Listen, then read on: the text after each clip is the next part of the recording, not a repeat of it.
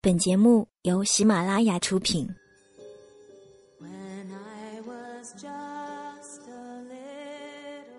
一座城市，一个坐标，一个故事，一段回忆。你在你的城市有故事吗？轻轻聆听那些年我们自己的故事。晚上十点，诉说心情，聆听你我。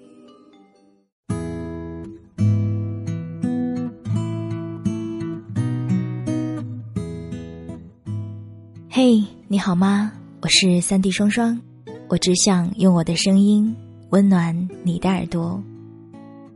最近我很想跟你讲很多的故事，在这一系列的故事里，其实别人都习惯叫我“白日梦小姐”。我有时候生活在梦境里，有时候又活在别人的文字里，我分不清哪些是虚构的。我有时候会怀疑，我又是否真的存在？可是我真的哭了，笑了，爱了，也痛了。我觉得，虽然说是梦，说不定真的是另一个平行时空，在那里总发生着一些我所不知道的、美好的，或者是悲伤的事。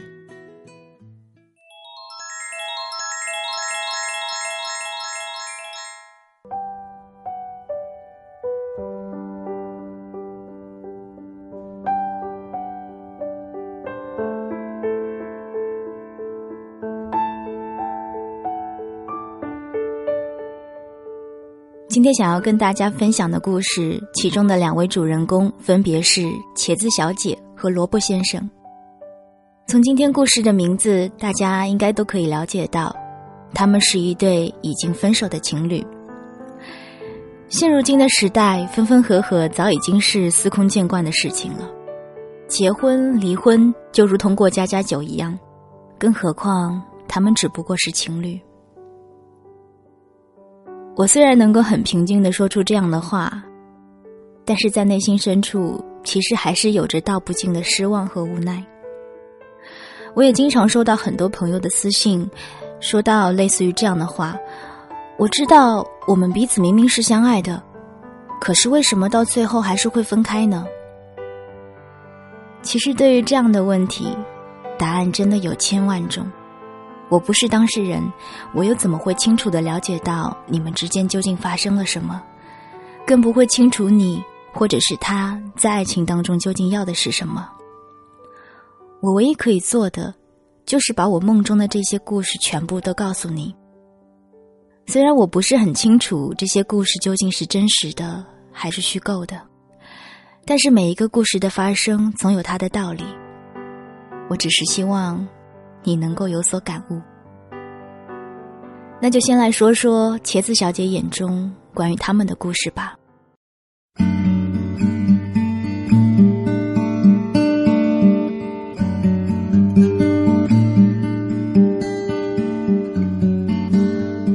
茄子小姐说，她跟萝卜先生是在酒吧里认识的。那天，茄子小姐在一位学姐的怂恿下，第一次去了酒吧。当时的茄子小姐对于酒吧的认知尚处于坏女孩和花花公子去的地方，喝多了就相互乱搞的阶段。学姐笑话她：“你别老土了，泡吧呀就是一种文化而已，跟小资泡星巴克一样的。再说了，我要带你去的是 gay 吧，帅哥爆多，又不会对你动手动脚的。”抱着感受不同文化的心态。茄子小姐跟着学姐去了帝都的一家著名的 gay 吧。至于学姐为什么会带她去 gay 吧，想必无非是五个字：腐女，不解释。茄子小姐还没有进门，就被门口的激情场面给吓到了。茄子小姐一副小鸡遇到黄鼠狼的样子，而学姐则是一脸兴奋，拉着茄子小姐就往里面窜。茄子小姐还没有搞清楚状况，就被学姐递给她的一瓶啤酒给灌醉了。这也是我第一次听说一瓶啤酒就能醉人的。在脑袋极度晕眩的状况下，茄子小姐还是做出了一个很明智的决定：回家。茄子小姐踉跄往门口走，在感到自己马上就要摔倒的时候，他就真的摔倒了。这一摔让他稍微清醒了一点。有个路过的姑娘问他：“你没事吧？”他摆了摆手说：“没事。”姑娘还是弯腰帮忙把他扶了起来。向陌生的姑娘道过谢后，看着姑娘往人群里挤的背影，不知道为什么。茄子小姐忽然就不想走了，犹豫了几秒钟之后，他又走进了酒吧。这就是所谓的命中注定吧？茄子小姐说：“她跟萝卜先生的认识过程其实并不戏剧，就是酒吧里的普通的搭讪而已。一开始，茄子小姐很担心萝卜先生的追求是不是在逗自己玩儿。”学姐笑话他说：“你在 gay 吧遇到了一个有魅力的男人，你首先应该担心的是他的性取向吧？”当然，后来的事实证明，他既不是 gay，也不是 playboy。他那天会出现在那里，是因为一个好基友过生日。在萝卜先生坚持不懈的努力了三个多月后，茄子小姐终于接受了他。茄子小姐说：“萝卜先生算不上是帅哥，但是有一种说不出来的魅力，让人感觉很舒服。在茄子小姐眼中，萝卜先生博览群书，阅历丰富，事业有成。他知道很多东西，想的东西也很多。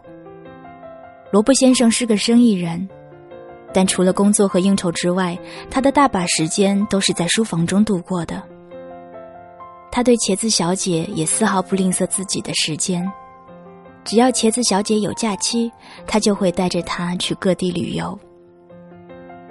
有次茄子小姐要回老家办点事，顺口说了一声自己哪一天回北京。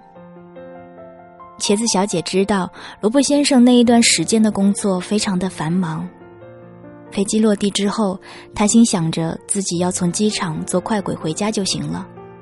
可是，一抬头，却看见萝卜先生笑容灿烂的对着自己挥手。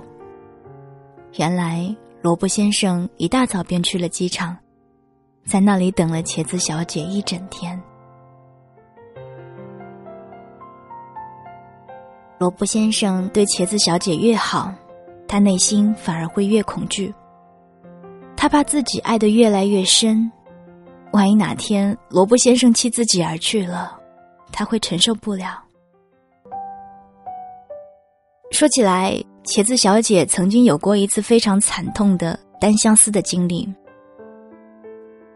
那个时候，有一位友邻说过这样的一句话：“一厢情愿并不会使人难过，使人难过的是明明一厢情愿，却还抱着两厢情愿的期待。”茄子小姐说：“那是她第一次爱上一个男人。”他把心上人对他说过的每句话，为他做过的每件事情都无限放大，变成内心他可能喜欢自己的证明，却一点也不愿意去想，别人给自己的帮助也许只是出于善意，而并非是爱意。最后，男孩告诉他，自己喜欢的是另一个姑娘，因为这件事情。茄子小姐消沉了很久，甚至还患上了忧郁症。还好，茄子小姐有一个通情达理的母亲，在母亲的开导下，她才慢慢的走了出来。但是从此以后呢，茄子小姐每每遇到有好感的男生，无论对方说了什么好话，或者是为自己做了什么事情，茄子小姐都会马上告诉自己，这不是真的。然后找出好多对方不可能喜欢自己的理由，故意让自己失望。这样的话，要是最终的结果是坏的，他自己也能接受了。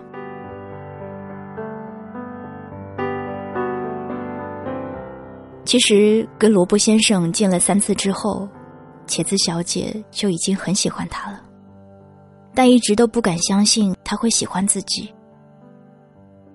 而两个人在一起之后，茄子小姐便不太敢在萝卜先生面前展示最真实的自我，因为她觉得萝卜先生太好了，而自己就是一个小屁孩儿，每天还要为萝卜先生到底有多爱自己而纠结。萝卜先生跟别人聊天的时候，茄子小姐都不敢插话，她觉得自己经历太少，看的书也不多。说出来的话一定会很幼稚。茄子小姐不知道，把自己的幼稚赤裸裸的暴露在萝卜先生面前，他还会不会做自己的男朋友？这一点让茄子小姐很是恐慌。茄子小姐在最后跟我说：“如果我俩分手了，我失去的是一个非常特别的男人，一个幽默、贴心。”知识渊博的成功男人，而对方失去的只是喜欢他的众多姑娘当中的一个。我想做一个更好的人，做一个可以和他有精神交流的人，但我懂得实在是太少了。我特别爱他，但我不知道自己能够为他做什么，所以只有通过给他做饭、收拾房间这些小事。来表示我对他的爱。有委屈的时候，我从来都不会说出来，不会对他发脾气，都憋在心里。我生怕他觉得我任性、不讲道理。不是说每个成功男人的背后都有一个女人吗？能做他背后的女人，对我来说应该就是最大的满足了。可是没想到。就这么个愿望，最后还是破碎了。啊，也不是没想到，其实经常想到的，只不过一直都存着侥幸的心理，希望它不要发生。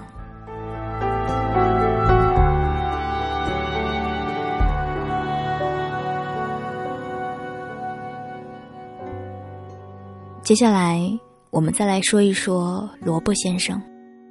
萝卜先生其实不算帅的，但是他有一种魅力：中等的身材，略微高于平均水平的长相。要是他站在那里不动，你不会觉得这个人有任何的特别。但是只要一坐下来聊天，就会情不自禁的被他举手投足间的英气所感染。罗布先生在了解了茄子小姐眼中的他之后，叹了一口气说：“我追求他的时候，他没有立刻答应。那时候我以为是因为他觉得我不够好，然后才犹豫的。没想到是因为觉得我太好了。我常跟他说，我其实没有他想的那么好，只是年纪比他长一些，多一些阅历而已。”萝卜先生皱起了眉头，过了好久才说道：“如果我说我当初真的很爱他，你信吗？”我问他：“那你为什么要跟人家分手呢？”他说：“两个人在一起，光有爱是不够的，当初也不一定非得分手。分手的时候我还爱着他，所以也很痛苦。”但我心里清楚，他不是那一个适合跟我共度余生的人。硬要继续在一起，只会耽搁彼此。所以，这就是你们分手的原因。你觉得他不是那个能够跟你共度余生的人吗？萝卜先生点了点头，之后说：“他跟我在一起的时候，太专注于讨好我，却恰恰磨灭掉了。”他自己身上那一些最吸引我的地方，比如说二十出头的姑娘本该有的一些天真、一些幻想、一些幼稚，甚至是一些八卦的精神等等。这些东西在我们确定关系之前，他们都会不自觉的、自然的流露出来。我觉得那很吸引我，丝毫都不会反感。但是在一起之后呢？他总是怕自己不够懂事。其实我一开始喜欢他，就是喜欢他的那些不懂事。当然，我不是说是那一种让人理解不了的蛮横无理，或是一天到晚只知道撒娇的那一种不懂事。比如说，刚开始认识他的时候，他会傻乎乎的说错话，或者问一些让人发笑的问题，叽里呱啦的特别可爱。但是在一起之后呢，他就变得特别严肃。我觉得他跟我在一起之后就不是他自己了，真的不值得为了我去变成另外一个人，也不需要。况且我喜欢的是那个真实的他。而不是为了要变得更好的那个他。也许吧，那些没有安全感的人，需要伴侣为自己做很多的事情，来证明对自己的感情。但是我很有安全感，我不需要他刻意的去为我做点什么，比如他说的做饭啊、收拾房间之类的事情。当然，他若是真的享受做饭的过程。而不是因为想让我更喜欢他而去做饭，我是很乐意他来做的。我觉得吧，两个人相处，无论是朋友还是恋人，只要我跟你在一起的时候能够觉得放松和快乐，这就是对我最大的恩惠了。他把自己放在低于我的位置，让我很不舒服，所以跟他相处，慢慢的，我就会觉得很累。然后到头来，我不仅替自己觉得累，也替他觉得累。怎么说呢？我对女朋友的要求并不高，可是对太太的要求却很高。这样说吧，她当我的女朋友完全都没有问题，纵使她有上面的这些问题，我都是可以容忍的。但要成为我的太太就不一样了，我选择分手。也是因为我给不了他那个终身的承诺。我知道，这件事情上混蛋的那一方是我。虽然分手的时候我还爱着他，但我能够感觉到自己的爱正在逐渐的褪去。如果等到完全没有感觉了再去跟他提分手，那样岂不是更混蛋？我好奇的问他。你说自己对太太的要求很高，那究竟是怎么样的一个高法呢？罗伯先生说：“首先，我不会仅是因为一个女人很爱我，无条件对我好，就选择她当我的太太。我不要求她上得了厅堂，下得了厨房，会不会做饭，会不会做家务都没有关系。这些东西不会，我们就可以请阿姨来做。”我只是希望我的太太是一个真实自然、能够让人放松、会带给我欢乐的女人。还有，她能够看到自己的特别和独一无二之处，不会把我放在高于她的位置。因为我觉得那样其实是对她自己的一种不尊重。要做我的太太，当然必须得爱我、尊重我，但她也必须能够爱自己、尊重自己。只有这样的女人，我愿意与她相伴一生。其实我也遇到过不少宣称很爱自己的女人，但一旦接触下来，就会发现那不过是故作姿态罢了，根本就不是那么回事儿。虽然说 “fake it till you make it” 有一定的道理，但要是演技太差，别人几眼就能够看出来那是装的，那。哼，那还不如别装呢。我不需要崇拜者，不需要躲在我背后的女人。我需要的，是一个能够站在我旁边的女人。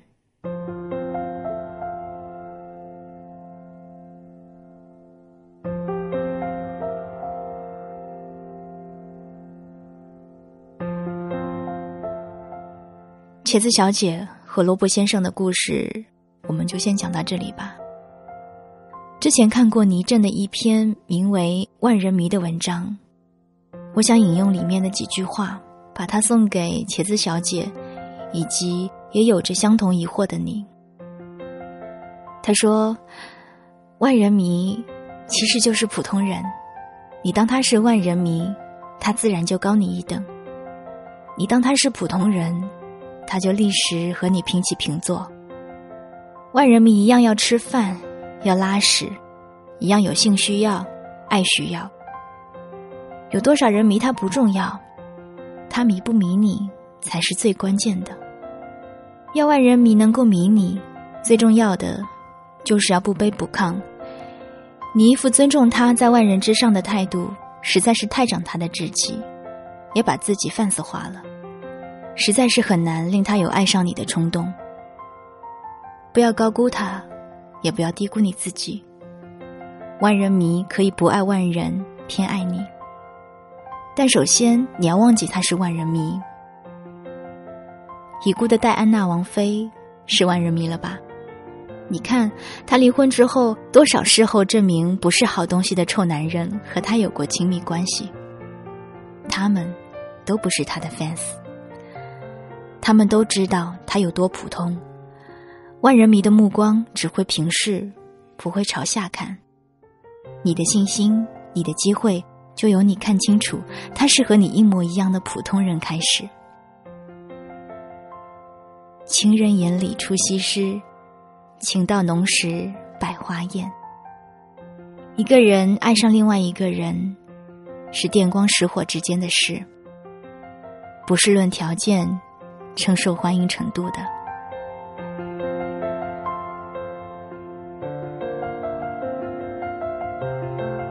好吧，那今天白日梦小姐的故事就给你讲到这里吧。今天的故事改编自毛路的《他们为什么分手》之一。我是三 D 双双，我只想用我的声音温暖你的耳朵。如果想要第一时间听到我们的节目，欢迎关注喜马拉雅，你也可以下载喜马拉雅的手机客户端。当然，如果你想要在第一时间了解到最新的节目资讯，欢迎到新浪微博来关注我。我是三 D 双双，祝你好梦。晚安偶尔看那秋千在荡漾记忆会随之轻翻风筝在飞翔想起未圆的梦想年年月月我们慢慢成长。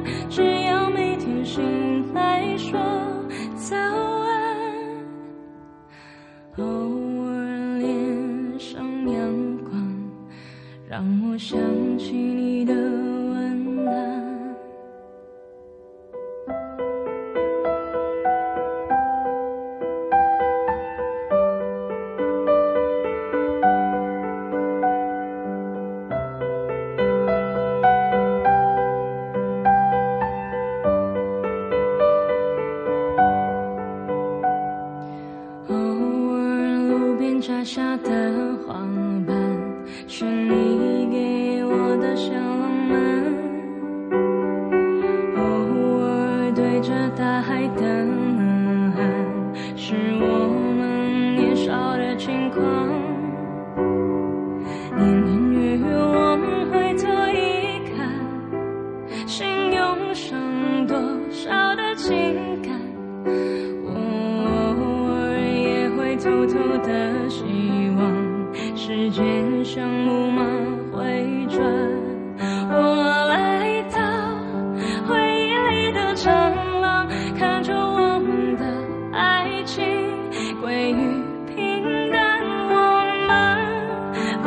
不够勇敢，只是脚步乱了就失去方向。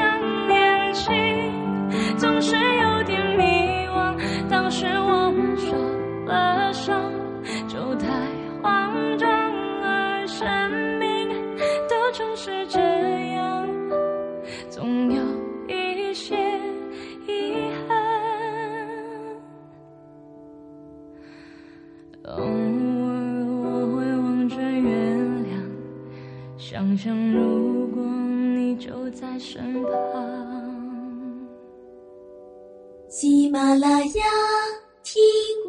想听。